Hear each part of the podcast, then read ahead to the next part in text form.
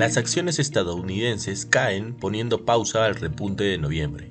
Inversiones al día llega gracias a New Road, tu mejor solución en inversiones. Contáctanos. En el plano local, el reciente cambio de outlook de Moody's sobre la deuda de Estados Unidos tendría un impacto limitado sobre las tasas de sus bonos y por lo tanto sobre las emisiones peruanas. Las tasas de los bonos locales podrían incluso descender en 2024 como espera el mercado, a pesar de las perspectivas que mantienen las calificadoras sobre Estados Unidos.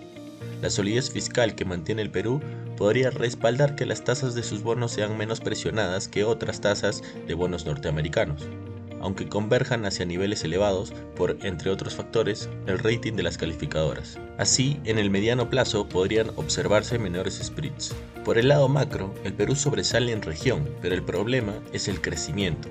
Mientras haya cierta estabilidad política, el riesgo debería ser estable y se verían luego menores tasas, declaró José Larrabure, vicepresidente de CFA Society Perú.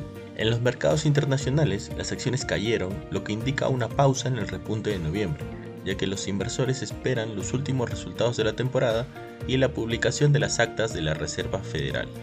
Los ojos están puestos en el informe trimestral de Nvidia, que podría obtener una actualización sobre los fundamentos detrás del ciclo de exageración de la inteligencia artificial, después de que las acciones de la compañía terminaran en un máximo histórico el lunes.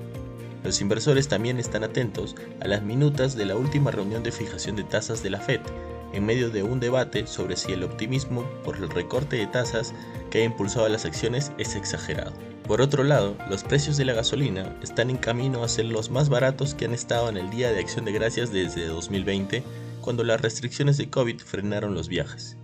En general, los precios de la gasolina han estado bajando durante más de dos meses en este momento. El costo promedio de galón el lunes fue de 3.31 dólares, 25 centavos más barato que hace un mes. Sin embargo, los descensos podrían ser efímeros, ya que la OPEP podría recortar la producción en su próxima reunión de la próxima semana, lo que daría un impulso a los precios del crudo. Y no queremos irnos sin mencionar que el gigante tecnológico chino Baidu reportó ingresos en el tercer trimestre que superaron las expectativas, aunque el crecimiento fue más lento que durante los tres meses anteriores. Los ingresos crecieron un 6% interanual a 34.450 millones de yuanes en el trimestre.